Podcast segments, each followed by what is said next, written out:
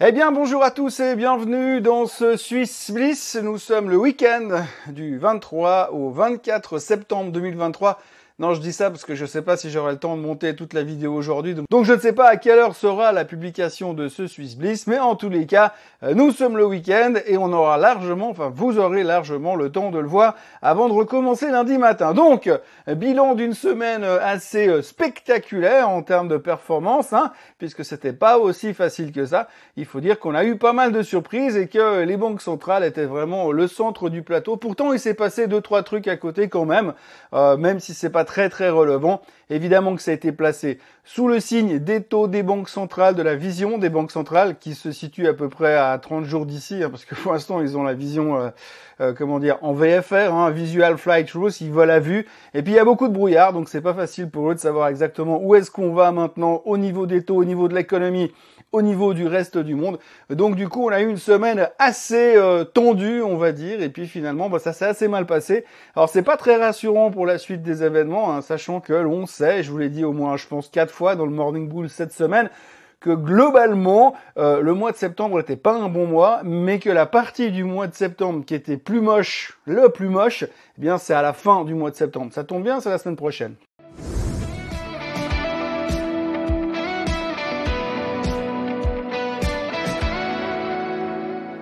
Donc oui, thématique des banques centrales. Je vais essayer d'être court, simple et rapide. Bon, c'est pas facile pour moi parce que dès qu'on me donne un micro, j'ai tendance à parler beaucoup longtemps et de manière assez compliquée ou euh, ennuyeuse, je sais pas. Mais en tous les cas, je vais essayer de faire court parce que j'en ai parlé quasiment tous les jours la semaine dernière. Je suppose que vous en avez jusque-là, des banques centrales. Donc on va quand même essayer euh, d'accélérer un peu le mouvement. Donc ce qu'il faut retenir globalement, c'est qu'en début de semaine, on s'attendait à que la Fed ne fasse rien. On s'attendait que potentiellement il soit relativement au quiche, mais plutôt en train de dire je vais me transformer en colombe, donc de devenir deviche.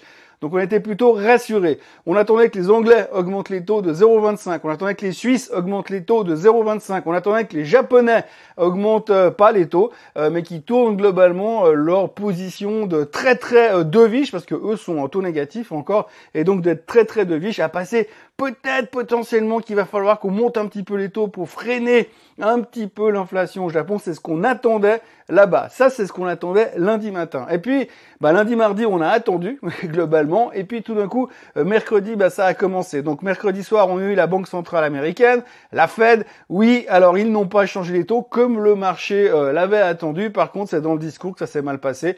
Alors, si vous voulez en reparler euh, et réécouter encore ce qui s'est passé et comprendre pourquoi ça s'est passé, je vous recommande de regarder les deux vidéos, celle de jeudi soir, celle de mercredi soir et celle de jeudi matin. Euh, pardon, celle de mercredi.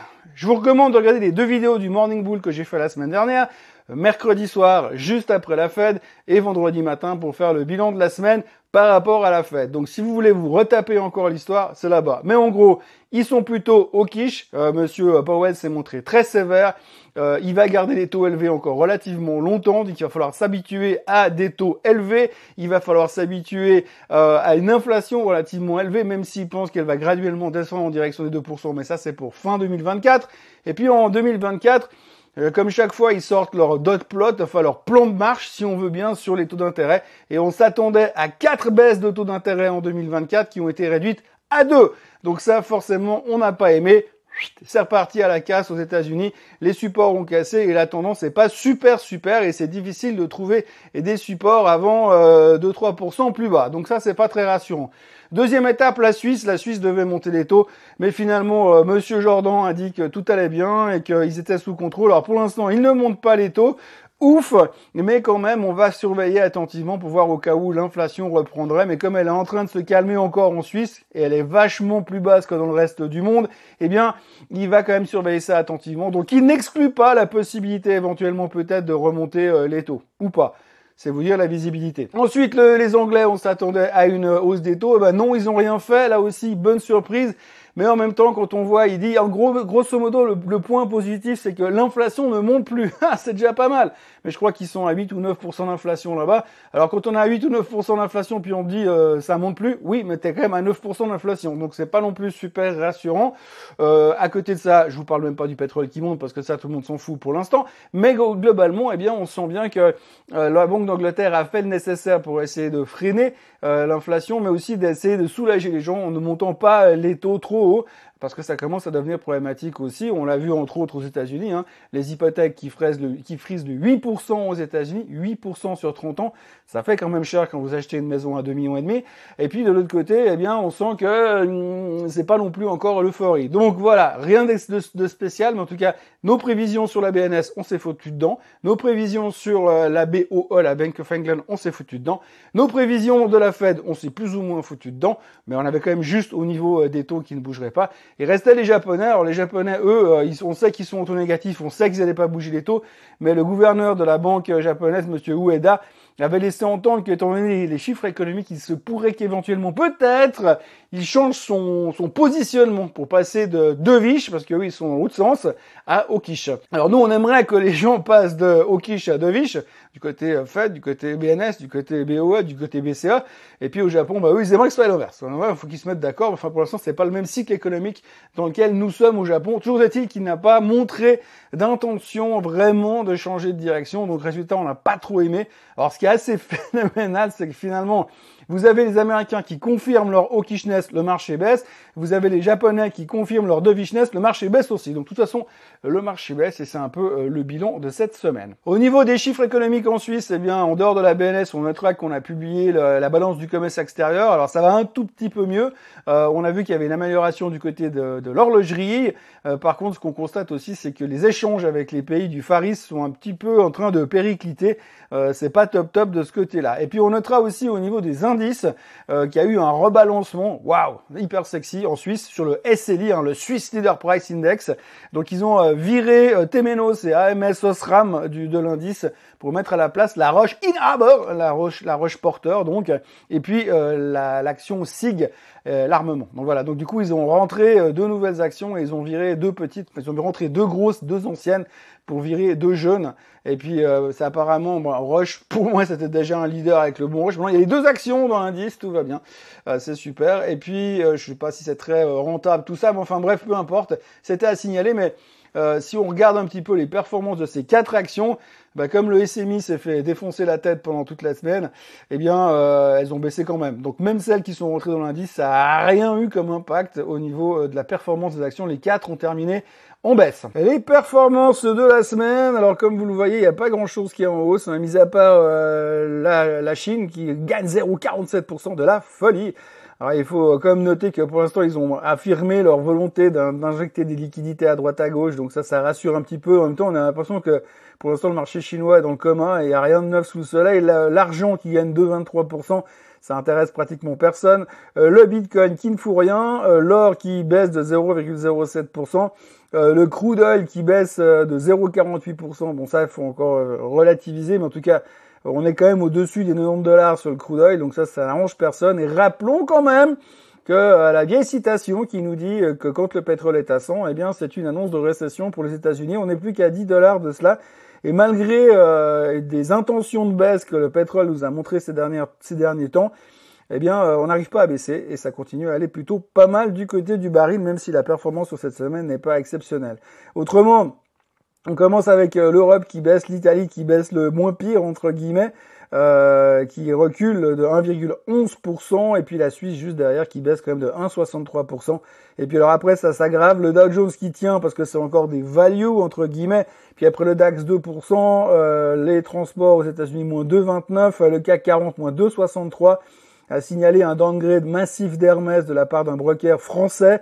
Euh, le titre a perdu 6%, je crois que c'était jeudi, donc euh, ça part en vrille un petit peu dans le secteur du luxe qui était le secteur porteur de l'année, je le rappelle. Le S&P 500 qui a cassé les supports, le SOX qui a défoncé les supports, euh, le Nikkei qui a perdu 3,4% parce que finalement bah, il n'a pas tourné au quiche, monsieur Ueda. Et puis le Nasdaq au fond du bac avec la pire performance de la semaine de notre liste avec 3,62% de baisse ça commence à sentir un peu le pâté à court terme, à court terme je dis bien, sur les techs. Pour ce qui est du SMI, alors euh, Givaudan euh, en tête, Nestlé qui fait pas grand chose, et puis tout le reste, eh bien c'est du flat à euh, fortement en baisse. Alors il n'y a pas forcément des trucs à noter, mis à part Lonza, on va y revenir dans deux minutes, mais il n'y a pas grand chose à noter l'un dans l'autre, c'est simplement un effet marché. Hein. Vous allez le voir sur la performance du SMI en lui-même et sur le graphique du SMI qu'on n'a pas trop aimé euh, les déclarations de la BNS, les déclarations de la Fed et le fait que les marchés se faisaient un peu taper sur la tête euh, en fin de semaine, Euh, on, sent que c'est faible, on sent que c'est faible, qu'il n'y a pas de grande volonté d'y aller, et on arrive quand même dans une zone assez critique euh, du point de vue technique, et on sent qu'il y a une espèce de, de fatigue du marché. On va voir euh, très clairement la chose sur les graphiques dans 12 secondes. Les graphiques que voici, donc vous voyez le SMI, on peut même recorriger un petit peu notre trend descendant et là clairement, eh bien, on est toujours dans cette tendance. Alors là, on va arriver dans une zone super intéressante parce que euh, vous le savez, euh, depuis un bon moment maintenant sur le SMI, on a quand même fait euh, un support ici, enfin un rebond deux fois ici, on a rebondi ici sur ce niveau-là, on a rebondi là, là on a frisé le rebond on va dire, mais globalement on sent que cette zone, cette tendance est quand même importante. Et là on vient buter à la hausse, hein, comme on l'a vu, on l'a vu cette semaine, on vient buter à la hausse sur cette zone. Là, ça arrive plus à monter. Sur les 11 100, ça devient très très compliqué. Donc du coup, euh, le risque maintenant, c'est de voir dans quelle direction va partir euh, le SMI. Euh, l'ambiance c'est pas top top top sur les marchés, donc du coup, bah, on se pose pas mal de questions. là, on voit vraiment que ça va être une zone très compliquée. il faut qu'on arrive à sortir de ce triangle, en fait, pour être simple. on connaît les histoires des indices, mais globalement, ce qu'il faut, et on connaît la théorie de l'analyse technique, c'est que là, on est dans un triangle, et cette zone-là, c'est la zone de sortie. Et la sortie qui va se faire sur le SMI sera plus ou moins de l'amplitude de, cette, euh, de cet écart-là, on va dire ça comme ça. C'est vraiment du bricolage. Hein. Il y a certains analystes techniques qui vont me dire que je, pinaille et puis que je pinaille, que je fais n'importe quoi, mais grosso modo, ça donne une amplitude. Donc là, on est à 10 500 en bas avec un top à 11 500, donc on a 1000 points de sortie potentielle.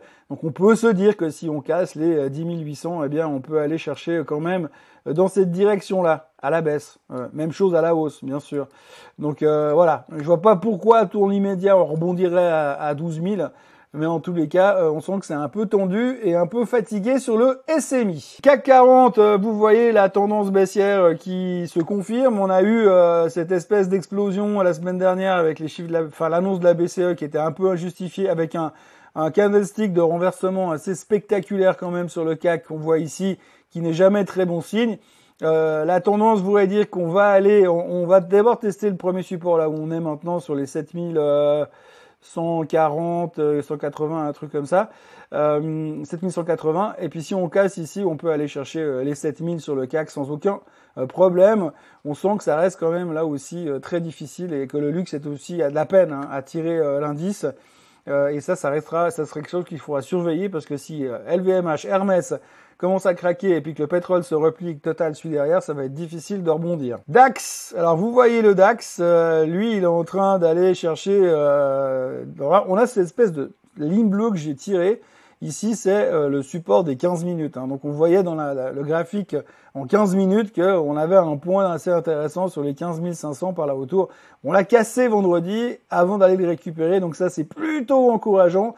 Mais il va falloir de la bonne nouvelle parce qu'il faut vraiment que le DAX arrive à ressortir de cette tendance qui est bien établie ici aussi euh, pour rebondir plus haut. Mais de nouveau, euh, moi je veux bien croire au rebond. Euh, je suis plutôt bullish, d'obédience bullish comme on dit toujours. Mais par contre, j'aimerais quand même bien que on me dise quels seraient les catalystes aujourd'hui pour dire que ça remonte. Et je suis pas sûr que ce soit les agapes organisées à Paris par Monsieur Macron qui vont rebooster l'économie ces prochains temps, ou euh, la, continuité des chiffres économiques qu'on va avoir ces prochains temps par rapport à l'inflation qui vont dynamiser le DAX. Donc attention, euh, le train baissier est établi. Pour l'instant, on n'est toujours pas rentré dans cette euh, dead cross qu'on attend. Hein. On a la moyenne mobile des 50 jours qui se trouve ici, et on a la moyenne mobile des 200 qui se trouve là. Donc quand ces deux-là vont converger, on aura au moins un signal de vente, ça sera peut-être un peu plus clair en termes de tendance à moyen terme, même si aujourd'hui le moyen terme, eh bien, on s'en occupe pas puisqu'on vit vraiment jour après jour. Aux États-Unis, euh, voilà, pas besoin d'avoir euh, fait des études d'analyse technique pour se dire que c'est pas beau, hein, c'est pas beau parce que euh, le dernier point de support qu'on avait ici, eh ben on l'a cassé, qui était basé sur cette, euh, ce, là on est revenu chercher les points bas ici à 4300. Euh, donc tout le monde est en train de se dire quels sont les prochains supports? Eh bien écoutez, euh, le prochain support c'est la moyenne mobile des 200 jours qui passe par 4200. Et c'est ce que tout le monde a euh, dans les yeux. Donc on peut s'attendre encore à un petit, un petit accès de faiblesse. J'ai un peu l'impression qu'on va trouver un fond dans la zone des 4200. Mais on a encore un petit bout de chemin à faire, une centaine de points à aller chercher en bas sur le S&P 500, euh, ce qui correspondra à cette tendance haussière qu'on a ici depuis, euh, depuis octobre l'année dernière. Donc ça, c'est vraiment the point à the pas casser à 4150 sur le S&P 500. Si je veux vous faire peur, euh, le Nasdaq n'a pas encore cassé son point bas. Euh, donc là, ce sera aussi un peu un juge de paix. Hein. Il va falloir aller chercher ces niveaux-là. Euh, 14 450 ici sur le Nasdaq. Et puis ça correspondra aussi à la, à la tendance haussière qu'on a ici. Donc là, ce sera vraiment le point d'inflexion assez intéressant. Il va falloir qu'on tienne ici. Sinon, euh, là aussi, moyenne mobile, 13 euh, 400. Donc euh, pour l'instant, on n'a pas trop envie d'en parler. Je fais un petit détour par Nvidia, parce que Nvidia a perdu 200 milliards de market cap la semaine dernière. Vous voyez là aussi, j'en ai déjà parlé, qu'il y a un risque quand même d'aller chercher le gap. Hein. On dit en analyse technique que tous les gaps doivent être comblés. vous voyez que le gap là, ça fait quand même 315. Hein, ici. Ça tombe bien, c'est la moyenne mobile des 200 jours. Le SOX, l'indicateur avancé, alors lui il a tout pété, hein, tendance est cassée. Euh, moyenne mobile, prochain stop 3212 euh, sur le, SOX. Il va falloir qu'on tienne ici les 3200 pour être gentil.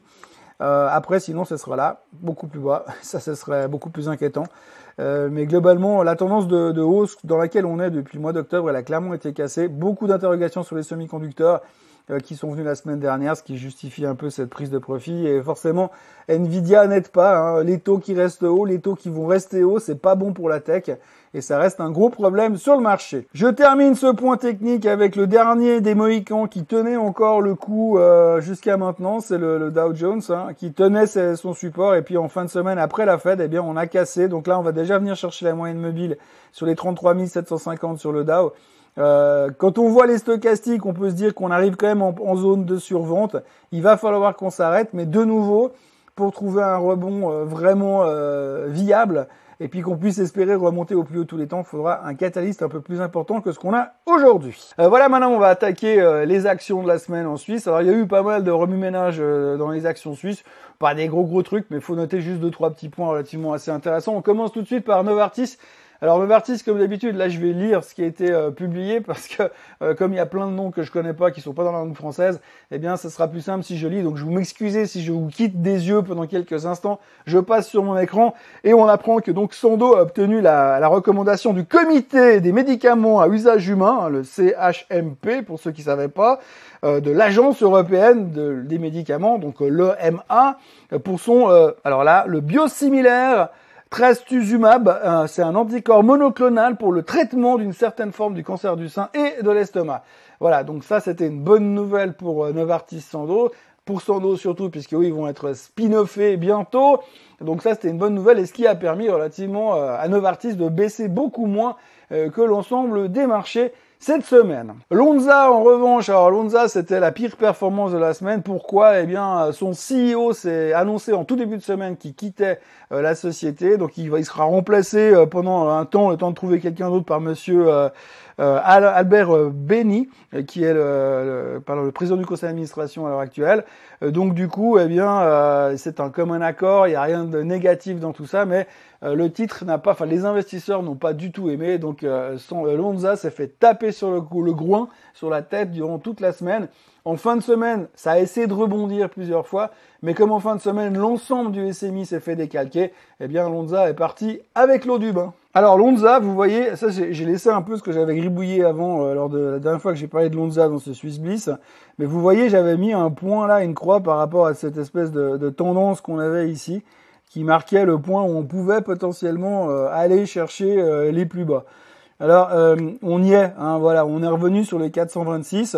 Euh, donc Lonza, ça paye quand même un peu de dividendes. On est revenu au plus bas de tous les temps. Alors oui, bien sûr, toute la période Covid c'est terminé, mais on arrive quand même à des niveaux où potentiellement il y aura peut-être quelque chose à jouer. Euh, pour ceux qui savent et qui utilisent les ventes de put, je pense qu'à ces niveaux-là, ça peut être relativement intéressant. C'est pas parce que vous avez un CEO qui s'en va que c'est la fin du monde et euh, que tout est transformé dans la société. Donc on est sur des points bas, des points qui pourraient être qualifiés de points de support.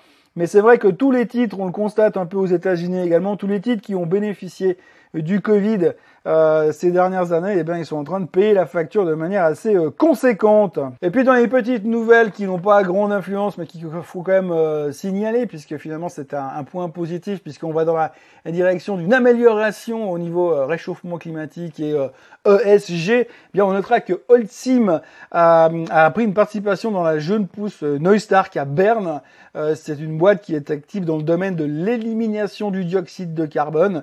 Donc ils ont mis au point une euh, solution qui permet de stocker euh, durablement euh, dans des le, stocker durablement dans des déchets minéraux recyclés. Bon, c'est pas très clair pour moi, mais en tout cas, c'est plutôt positif pour Team et c'est surtout positif pour la planète puisque ça va dans le sens E et G. Ça va probablement faire remonter la note de Team également de ce côté-là puisque on sait que la construction est un des trucs qui est le plus mauvais en termes de de, de, CO2 justement. Donc euh, point positif pour Helsinki, mais point positif pour la planète. C'est assez bien pour le signaler de temps en temps. Dans la région de Plan-les-Ouates, il y a une société, euh, Plan-les-Ouates c'est à Genève, hein, c'est là où je suis né si ça se trouve, enfin non pas si ça se trouve, c'est là où je suis né. Euh, et donc il y, a une, il y, a une, société qui s'appelle Adex, euh, qui est dans la pharmaceutique euh, de développement, on va dire. Alors Adex, ils ont annoncé la semaine dernière qu'ils ont obtenu, ils ont obtenu un, une bourse, grosso modo, de, de de la part de l'Europe qui leur permet finalement de continuer le développement sur certains produits.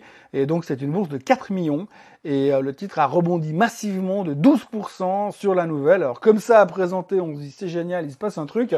Bon, dans la réalité des choses, c'est un tout petit peu différent parce que quand on regarde le chart, quand on regarde le chart, eh bien euh, voilà, euh, donc ça se passe de commentaires. Ça c'est un trait que j'ai fait par erreur, mais si on regarde le chart, ça fait quand même, comment dirais-je? Voilà, 2021, ADEX, ça valait euh, 2 francs 40, ça vaut 7 centimes. Alors, 12% de rebond sur 7 centimes. Je veux bien zoomer sur le chart, mais vous voyez que ça ne se voit même pas. Voilà, euh, donc 12% euh, de pas grand-chose, ça reste toujours pas grand-chose. Néanmoins, c'était une bonne nouvelle, mais on ne parle que de 4 millions à l'époque où vous avez des boîtes techno qui prennent 150 euh, milliards ou qui perdent 200 milliards de market cap sur une annonce on se dit qu'on n'est pas tous logés à la même enseigne. Ipsomed, Ipsomed est aussi dans la pharmaceutique et dans le développement euh, biotechnologie et consorts. Euh, ils ont décroché un important contrat auprès de Novo Nordisk, qui est la plus grosse capitalisation boursière européenne, spécialiste du diabète et de l'obésité. Et donc Ipsomed a signé un contrat. Euh, le titre se comportait relativement bien sur l'annonce, prenait près de 4%. Et puis en fait, on ne connaît pas les détails financiers. Donc là aussi, c'est encore une des magies de la finance, c'est qu'on dit ah ils ont eu un contrat, ouais ça monte. Combien? On ne sait pas, mais c'est positif. Ok, bah c'est positif. Alors Ipsomed montait la semaine dernière, enfin en cas sur l'annonce, Ipsomed était en hausse. C'est une bonne nouvelle pour eux, mais on ne sait pas ce qu'ils ont encaissé comme pognon dans l'histoire. D'ailleurs, regardez le graphique. Je fais juste la fin de la semaine. C'est absolument magique. Ils ont fait l'annonce, ils ont obtenu la bonne nouvelle. C'était ici. Et puis donc là au top, hein, et puis depuis, c'est pas que de baisser. Donc on ne sait pas le montant, mais en tous les cas, elle, a parti, elle est partie avec l'eau du bain, comme le reste du marché sur Ipsomed. Le graphique que vous avez sous les yeux, c'est le graphique de la Baloise. Alors vous vous dites, oh mon dieu, mais quel est ce gap? Eh bien, quel est ce gap? C'est simplement que la Baloise, ils ont complètement foiré leurs résultats euh, et euh, se sont pris une saucée absolument euh, géniale. Donc, quand vous regardez la, performance globale du titre, enfin les, la performance des résultats sur le trimestre, eh bien, ils se sont massivement plantés. Et il y a eu un gros, gros désinvestissement avec quelques downgrades à droite, à gauche. Donc, on est revenu à des niveaux qui sont relativement inquiétants. Il faudra surveiller le niveau à l'œil comme ça. Hein. ces points bas extrêmes qu'on a par ici. Euh, pour pas aller euh, beaucoup plus bas. Donc il faut vraiment surveiller les 130 sur la baloise. Mais très très mauvaise nouvelle. Très très mauvaise nouvelle avec une rentabilité opérationnelle qui baisse, un bénéfice qui baisse, enfin tout qui baissait. Donc c'était pas extraordinaire au niveau de la baloise. C'est assez euh, rare pour être signalé parce que finalement les résultats des, des assurances ces derniers temps n'étaient pas catastrophiques non plus. Upgrade, downgrade pour terminer, on a eu UBS qui était upgradé par euh, Berenberg, ça s'est pas vraiment ressenti sur le marché. Grosso modo, ils ont dit que ça allait bien se passer dans l'intégration du Crédit Suisse et que c'était un super deal pour l'UBS et que ça devait apporter des voies stratégiques considérables pour l'avenir de l'UBS. Tu m'étonnes. Pas besoin d'avoir fait des grandes études pour en arriver à cette conclusion. Néanmoins, upgrade, ça s'est pas ressenti sur la performance du titre, du titre cette semaine, mais notez que Berenberg est à l'achat euh, sur, euh, sur l'UBS recommandé, euh, confirmé même leur recommandation d'achat. Et puis JP Morgan a relevé son, sa recommandation d'achat sur Swiss Re. Euh, ils ont confirmé, euh, ils se sont mis sur overweight ils ont relevé l'objectif de cours surtout. Euh, ils estiment que c'est une valeur sûre, blablabla, bla bla, donc tout va bien. Là aussi, très peu d'impact, mais positif pour l'avenir des marchés au niveau de Suisse en 2024. Alors ça aussi, c'est assez génial parce qu'aujourd'hui, tout le monde vogue à vue mais tout le monde fait des prédictions quand même pour l'année pour l'année prochaine. Et donc si on rebondit sur euh, l'upgrade de JP Morgan, on voit qu'ils sont euh, très rassurés sur euh, les conditions de marché l'année prochaine. Alors, les conditions de marché l'année prochaine, ce sera assez intéressant à voir parce que comme Suisse est quand même pas mal impacté par les, les effets catastrophes mondiales, on peut pas vraiment prédire les catastrophes, donc on fait des prévisions sur un truc qu'on ne sait pas.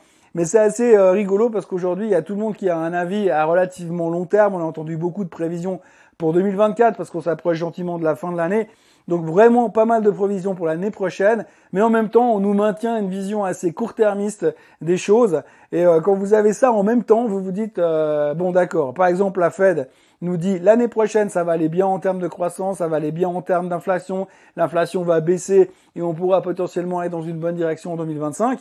Mais en même temps ils vous disent Bon, par contre, moi, je peux pas prendre des décisions sur les taux avant euh, la fin du mois parce que j'ai besoin du CPI, du PPI, euh, des non-farm payrolls, etc., etc. Donc, on dit, je peux te faire des prévisions sur l'année prochaine. Par contre, j'ai aucune idée, mais alors vraiment aucune idée euh, de ce qui va se passer là tout de suite. Alors, je sais pas, il y a un truc qui doit quand même bugger.